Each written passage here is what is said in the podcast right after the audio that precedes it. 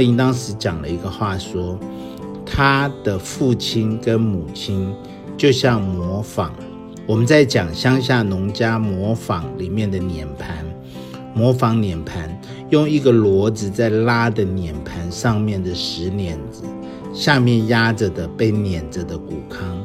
他说他的父母就是这样的人。大家好，这里是后浪剧场，呃，我是负责华语文学的板块的编辑朱越。呃，今天要向大家推荐呃骆以军老师的一个节目，然后我先来稍微介绍一下呃骆以军和他的作品。呃，骆以军是生于台北，他呃一九六七年出生，后来其实他一直是一个很纯正的台湾作家。之所以这么说，是我们台湾同事说他的小说里其实给他们台湾人的那个亲切感更强烈。呃，我们也出过像黄锦树啊、张贵兴这些作家，但是他们对台湾读者来说，他们还是一个马华的，还是和他们本土的那种作者的感觉不太一样了。啊，像袁哲生呢，其实也不是那种台湾味儿很浓的那种台湾作家。呃，骆以军的一个特点就是他可能更接近台湾的一些。本土的那种语言习惯啊，包括那种幽默呀，包括他们在一些现实的这种焦虑，他可能表现的更多一些，更丰富一些。我们出版的他这个小说叫《匡超人》，我读了之后也觉得很奇特的一个小说。它是很多都是在讲故事的一种故事，而不是说单纯给你讲一个单一的故事，而是好多人在讲故事，然后这些讲故事的人又有好多故事。通过这种形式来回穿插在一起，所以它就很像《儒林外史》，它可能细仿了这个结构，当然比那个更后现代，而且它包括了很多原小说呀，然后科幻啊、青春啊，它各种各样的故事都掺杂在一起，是一种很独特的风格。我觉得可能我们读者一开始会很难理解，其实很多人都接受不了，可能。呃，因为它和那个侯碑那本书是一起推出的，我觉得侯碑那本书反而是高密度的一本书，就是那个语言密度很大。本来以为那本书会难以接受，但其实还是《狂潮人》可能大家更难接受。但是骆以军老师自己其实是一个很会讲故事的人，我看了他的这个视频节目，觉得他其实非常幽默，非常好玩。他。可能讲的比他那个写的还好玩，大家可以来听一听，而且能学到很多东西啊！谢谢大家。你好，我是骆以军，我是个台湾的小说家，今年五十出头，白羊座，月亮是天蝎，上升是狮子。我之前在大陆这边出版过几本书，包括《西夏旅馆》。女儿脸之书都是在理想国出的。二零一八年在看理想做了一个音频，叫《故事便利店》。有朋友跟我说过，替我想好，有一天我的墓碑上可以写这么一句：这个人一生写了几本好小说。我还蛮喜欢这样一句。然后他说了下一句：“其他的事，这家伙就搞得乱七八糟，一塌糊涂。”这两年我迷上寿山石，不过限于财力，眼光也较差。我大部分是在淘宝上买石头，买了不少次品假货。有一天，我想写一本关于寿山石的小说，保证好看。我想讲一下我在后浪出版公司新出的这一本长篇小说《匡超人》。我想先念一段书中的一段话，写到说：“其实我想写一个故事，像索尔贝楼的《红宝的礼物》，讲三零年代美国芝加哥那时是一座暴发户之城，纸醉金迷，欲望横流，诗人。”剧作家、小说家都可能是上流社会的主角，拥抱大胸脯金发美人，可能开着超跑，同时和无良律师、诈骗犯、黑帮分子、前客、赌棍混在一起，又有费兹杰罗那种对富豪世界的炫目与幻影，又有一种所有人全挤眉弄眼在忽悠、诈骗的粗俗，但那可是热腾腾的。人体扭缠在一起的某个时代的繁华与堕落，我想写一本台北版的《红宝的礼物》，台北的偷拐抢骗，我多着迷那些。当然，我们这座城市现在不行了，金晃晃的钱好像全在某个神秘年代流光了。有点资产的小地主，保守、谨慎、多疑，没有做梦或冒险的天赋。聪明的脑袋全像巨石遗迹底座草丛里，大型恐龙还称霸时的早期小哺乳类，他们只能在脸书每天贴那些不会伤害世界的小文章、广告。这可是我们这个时代诈骗的芭蕾舞台，它是一个最廉价的泡影。一个大叔开了一间时光面馆，里头遇到各种让人低回、伤感。一瞬惘然的小故事，不然就是 Seven Eleven 里的荧幕播放着清新干净的不行的女孩儿，在世界各地背包旅行，喝着台币六十五元咖啡。再来就是满街抓宝可梦的执着者，低头奔跑者，梦游者。夜晚道路尽头的博物馆台阶上站着上千个人，每人脸上一圈薄光。如醉如痴，手上抓着一小枚金属。你如果是站在他们对面，是不是会猝然觉得是墓里跑出来的幽灵，失速列车里被感染的活尸？这是我在小说里写的一段话。我这本小说《匡超人》，如果我可以在一个非常短的篇幅里，想要提示或是引诱读者去看这本书的话。你可以想象，这是一片大雪白茫茫的幅员的一个旷野的两边，这一边站着美猴王，另外一边站着匡超人。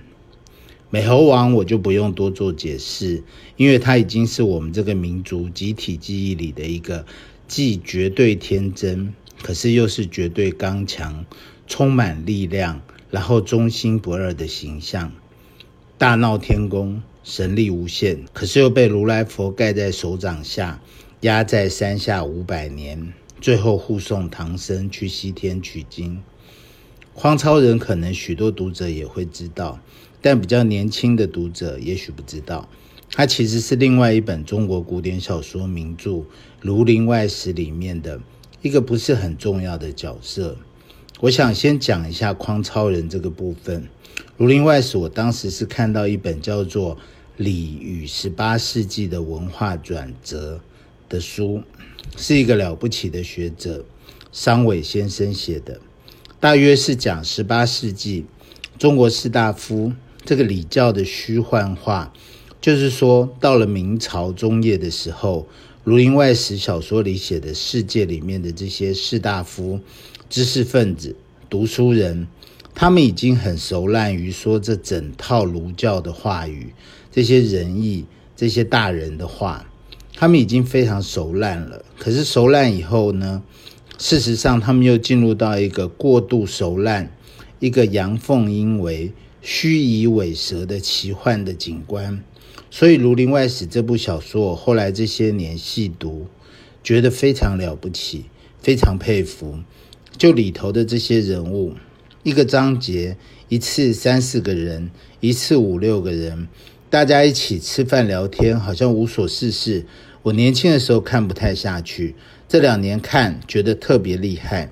大家好像无所事事，大家好像讲的都是在儒教话语上是非常合人情世故。他们在这一套已经如三维所说。他们在这一套已经将死或是已经死亡的、已经失去活力的语言之下，他们有非常老成的、有非常虚与委蛇的，知道在这样的话语过程，他们可以交换着各种关系、男女关系、师生关系、经济利益关系，包括他们这些我就不多讲。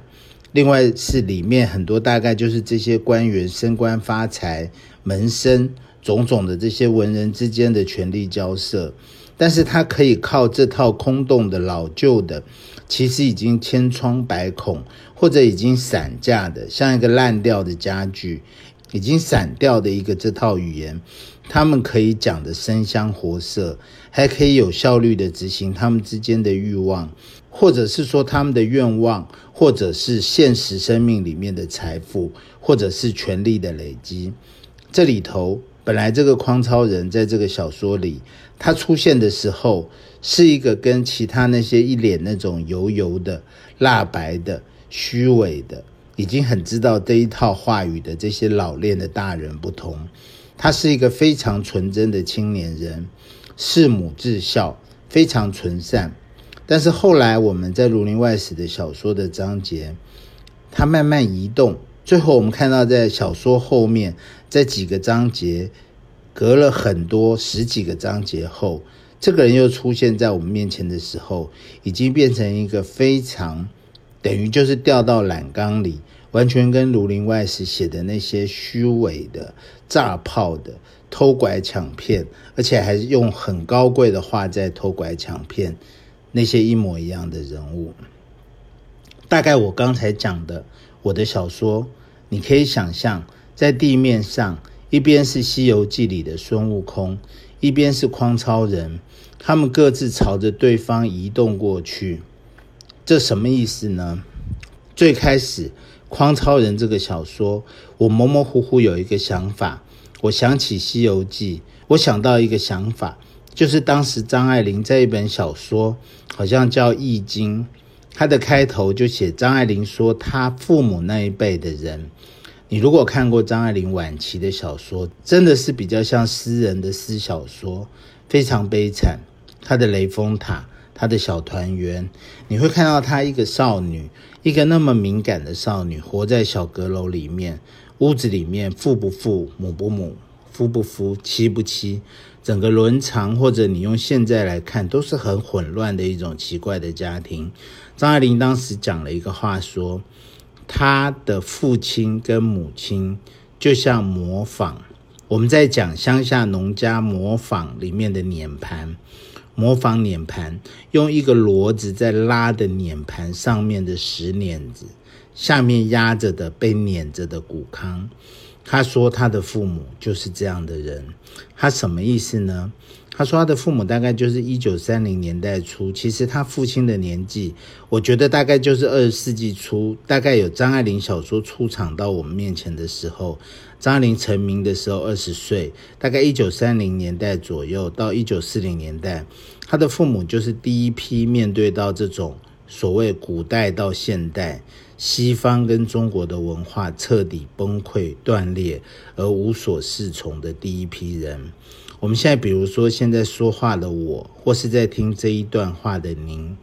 我们大概已经经历过所谓的古代，像张爱玲她爸爸还是会吃鸦片膏。或是会把鼻涕擤在长袖子的袖口，吐痰在地上，续妾嫖娼。可是她同时读叔本华，每天早上喝牛奶。他会用那种最早的一批那种书柜，不是我们现在讲那种红木的、酸枝的这种书桌书柜，他是用最早的那种最流行那种铝的、金属的书橱书柜。然后他有一种手表，那个时候即使他这一生没有去过中国以外其他的地方，但他带着那个手表是有两个时钟，是可以看到国际换日的时间，其他国家的另外一个时间。他父亲是那种第一批这种对西方的中国女人绑小脚，男人留辫子，留个猪辫子。是我们现在看到一些西洋传教士在十九世纪末、二十世纪初、一九零零年代拍到的这种照片里，北京马路上看到所谓的中国人。你看到那些照片，用我们的眼光去看，就像所谓非洲的某些部落，还是前现代的时期的这些人，他连一个基本的人体的形态、一个文明的姿态都没有，他有点像猿猴一样在路上走。我们距离这个时光大概才一百年，可是现在的我们，譬如说我后来回想，我大概二十岁左右，其实我是青春期被一群哥们带坏了。十六七岁我就学抽烟，那个时候我们在台湾抽烟，台湾自己的烟叫长寿长寿烟，在大陆你们可能是呃买到是中南海啊，或者云烟啊，或者阿斯玛。我到大陆去买这些烟，就感觉跟那个我们年轻的时候抽这个长寿烟的烤烟的味道很像。可是那个时候会有一些美国人来台湾卖烟，他是用那种西部牛仔啊。的海报，像 Marlboro 烟或是三五牌香烟，台湾那个时候很媚美，对美国，但是他也不会讲出来。但是我们那时候是穷鬼、小流氓抽烟，可是哥们之间打根烟给你的时候，我们随身有个问题，就是我们身上每个小流氓都要带一个打火机。但是我们现在全世界很大。我去中国大陆，我随便买得到这种，可能一个人民币有个两块一块的，我们台币大概是十五块一个这种塑料的打火机。我青春期的时候是最早的这种塑料的透明的这种塑料的这种粉红色啊、粉绿色啊、淡蓝色啊，这种都是塑料的，你丢了也不会真的那么可惜的打火机。可是呢，我最早青春期的对于女性的色情或是审美的幻觉想象，我们的这种打火机，当时的地下工厂它有个牌子叫做千辉打火机。我跟我的同辈的台湾的哥们，我们这个年纪的台湾哥们抽烟的哥们讲，大家都会笑，因为大家都是当时去这种马路旁边的那种报纸摊啊，现在都不存在了，这种小破报纸摊买烟的。买了这个打火机，上面一定会贴一个裸体的，或是穿着很性感啊比基尼的金发洋妞。我们当时还是在一个戒严的年代，那个年代还不是像现在你随便上电脑网络，你爱多少的各国家，美韩国最正的，日本最正的，欧洲最正的，美国最正的妞，你什么图片都看得到。我们那个时候没有。而我们那个时候也没有什么光盘，什么都还没发明出来，世界还在听 tape 录音带。其实这是我们最早的一个对世界的想象。然后还有我们这些小流氓会去混的一些地方，有一种打弹子机。村上春树有一本小说，好像写到说一九八四年的弹珠台游戏，那是一个短片，很怀旧，很甜美。其实我们那个时候在我住的小镇。永和那个地方，它有些像类似百货商城的地方，会放了一些呃弹子台。它不是打桌球，不是侯孝贤的电影或者贾樟柯电影那种敲敲这个桌球，呃，这这种，它是电动的，会发出哒哒哒哒的弹珠台，会电动打出去，然后你左右两边有个按钮。一按有一个防守的，你的台子是斜着，一个钢珠球会滚下来，你把它打上去，碰到哪边它就电到了，它就会噔噔噔，光电乱颤，然后我们就会得分。可是我记得弹珠台它是最早的电动，会在混在那个场合，都是一些叼着烟的、长头发的、刺青的，都不是什么正经人。但那个弹珠台的啪啪啪啪啪啪啪。都会有一些英文出来，好像是《星际大战》，或是后来比较多，你是什么阿诺斯瓦辛格哦，《魔鬼终结者》，他会有一句声光效果，会说 “I will be back”，就是他已经不是光你当时候去看的，所有在电影院抬头看的好莱坞电影，所有的西方的世界，所有的英雄传说，所有的这些世界大战。我们当时看的电影，我们台湾这边看的电影，当然都是美国进来的这种好莱坞的。看的好人一定是美军，坏蛋一定是德军或是日军，大概是这样。这个东西其实很多，我只是讲这些非常身体感觉的。即使我是一个小混混，我在街头，我父母管不到的外面，家庭之外的空间里，所谓的西游已经一直启动。而且他其实已经距离张爱玲的父母到现在已经一百年以上了，距离现在一百年，更别讲活在现在的我们。我现在录音就是用 iPhone 的手机在录音，可以用网络传过去。这一切网络的世界，网络上我们在台湾看到的是脸书，我一些哥们还学书法，我根本不会。但是我其实是一个已经写作写二十年的人，我一直在用圆珠笔。你看圆珠笔这个名称，可能恐怕我觉得这个已经半个世纪五十年以上，但这个名称听起来有好像很像原子弹哦。圆珠笔在我们年轻的时候是很时髦的一个名字。所以这个时候的西游很可能，你如果是美猴王，你如果是孙悟空，你很可能已经像是已经有，如果我们用 AI 来说，已经有城市设计了，已经有人在你的大脑内动过手脚了，你里面已经有很像散弹枪打到你身体里，有各种碎片看在里面。你已经比张爱玲的爸爸和妈妈所谓的在最早的中国和西方文化的冲突，或是古代跟现代的速度感不同的剧烈冲突，你已经更跑得更远了。在上海一九二零年代、一九三零年代那一辈人，我们已经又西游了一百年，比在上海一九二零年代、一九三零年代那一辈的人，我们已经又西游了一百年。这里面我刚刚形容的，还只是一些抽烟呐，或者你现在很随意去叫外送啊，就叫个披萨，你不会意识到你其实吃的根本就是意大利的食物，或者你吃个日本的凉面、日本的拉面，或者你吃个韩国的泡饭什么的。全世界好像在各种全球化，在各种破碎的状况里，插进你所有的感官，包括你在网络上，我很容易可以看到像黑镜。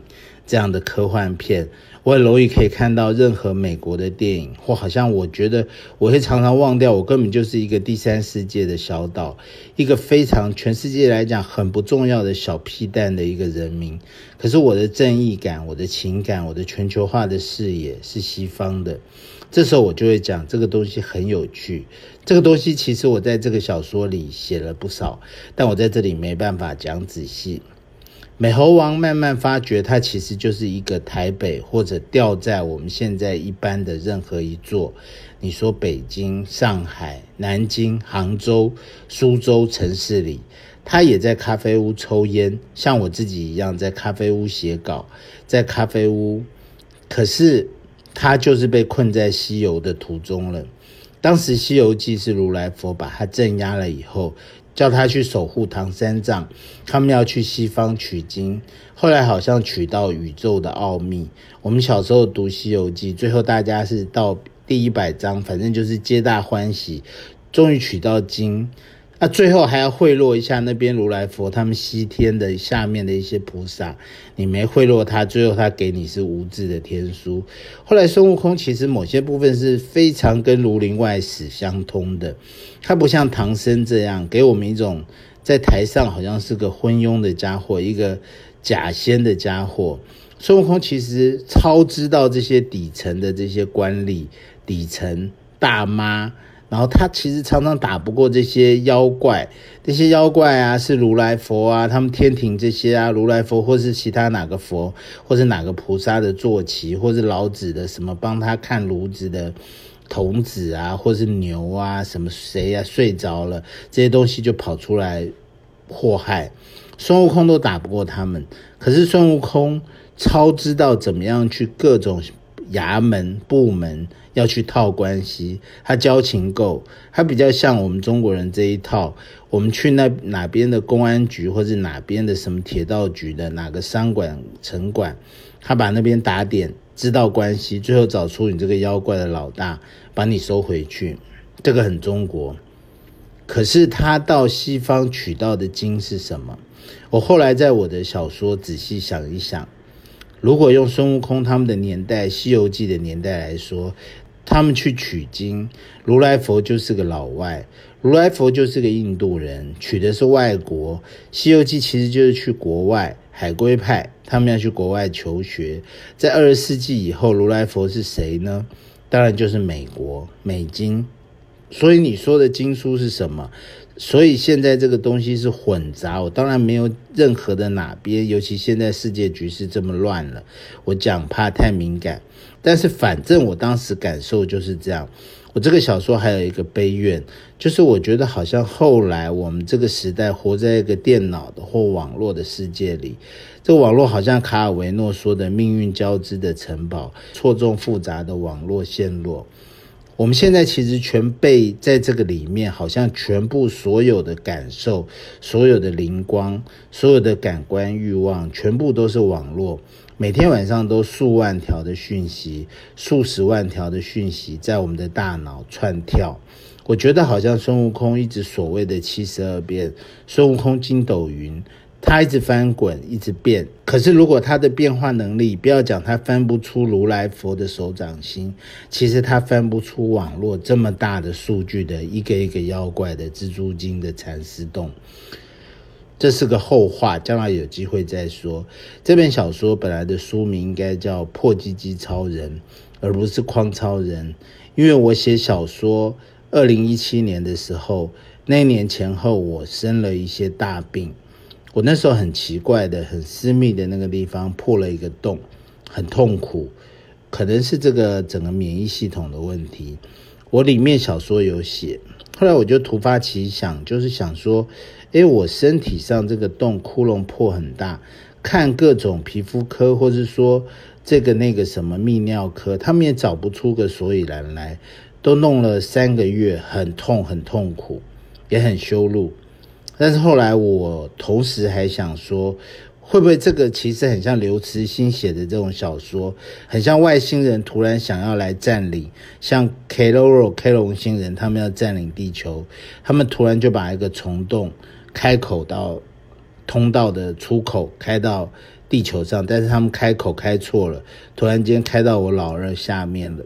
我当然一开始奇想，后来小说也不是这样写，但是后来因为我儿子觉得他老爸出这样一本书叫《破鸡鸡超人》，他就不要做人了，这样我们家里就发生了家变。后来我就只好把它改名叫《匡超人》，反倒觉得《匡超人》更好。更符合这个小说后来想要继续夹缠，从辩证的一个所谓我们活在这个时代。我这个小说中有一个充满灵光的梦想，是我希望能够创造出一个水帘洞，重新让孙悟空可以在水帘洞里面持续的翻滚，持续的七十二变。好吧，我就先说到这边，谢谢大家。